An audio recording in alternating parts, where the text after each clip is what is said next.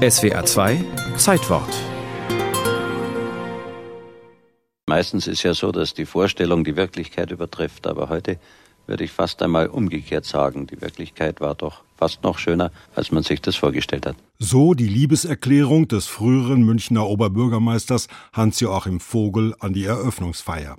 70.000 Zuschauer begrüßten im neuen, sonnendurchfluteten Stadion die Athleten aus aller Welt. Olympia begann als Fest der Verständigung und faszinierte dann mit herausragenden Leistungen.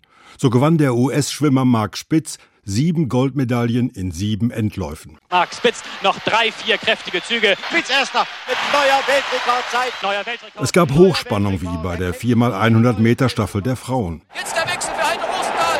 Sie hat einen Meter Vorsprung. Heide Rosenthal kämpft, kämpft, kämpft. Sie hat es gewonnen. Und dann startete am 4. September eine 16-jährige Schülerin im Hochsprung. Sie hat es geschafft. Ulrike Meifert aus Wesseling hat 1,90 Meter übersprungen. Goldmedaille für die jüngste Leichtathletin der Spiele. Zwölf Stunden später war die Freude darüber vorbei.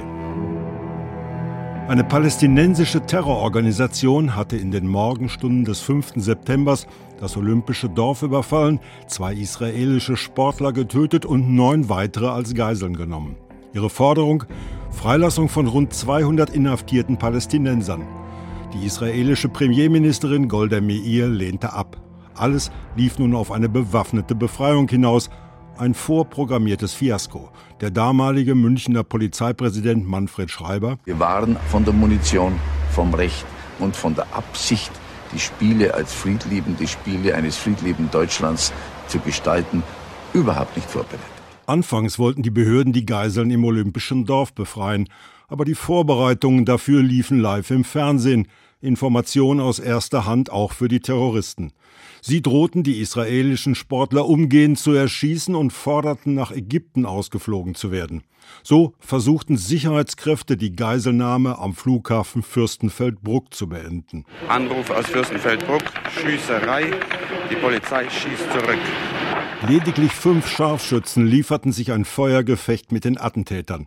Nach dessen Ende zog der Pressesprecher des Organisationskomitees Hans Klein eine verheerende Bilanz. Neun Geiseln sind bei der nächtlichen Aktion auf dem Flugplatz in Fürstenfeldbruck ums Leben gekommen. Dabei kam der Terrorakt nicht, wie oft behauptet, aus heiterem Himmel. Die Dortmunder Polizei warnte die Münchner Kollegen unmittelbar vor den Spielen in einem Telex. Betreff vermutlich konspirative Tätigkeit palästinensischer Terroristen. Der Spiegelautor Dr. Klaus Wiegräfe hat die bisher freigegebenen Akten zum Münchner Attentat gelesen. Das geht um Abu Daud. Das war ein Mann, der im Vorfeld der Olympischen Spiele in Deutschland unterwegs war. Er gilt bis heute als einer der Drahtzieher des Attentats. Dem war die Polizei auf die Spur gekommen, hatte den Hinweis auch nach München weitergegeben. Und dort ist die Spur aus Gründen, die wir nicht kennen, versickert. Jedenfalls war Abu Daud während des Anschlags in München. Die Politik verzichtete auf eine kritische Aufarbeitung Zeitung. Schließlich gab es im November 1972 Bundestagswahlen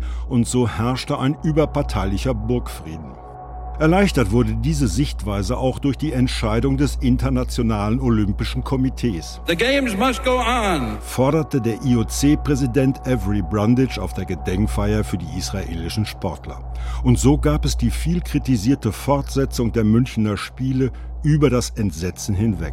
Zurück blieben die Angehörigen der getöteten Athleten, die jahrzehntelang für eine angemessene Entschädigung und die Würdigung ihres Leids stritten.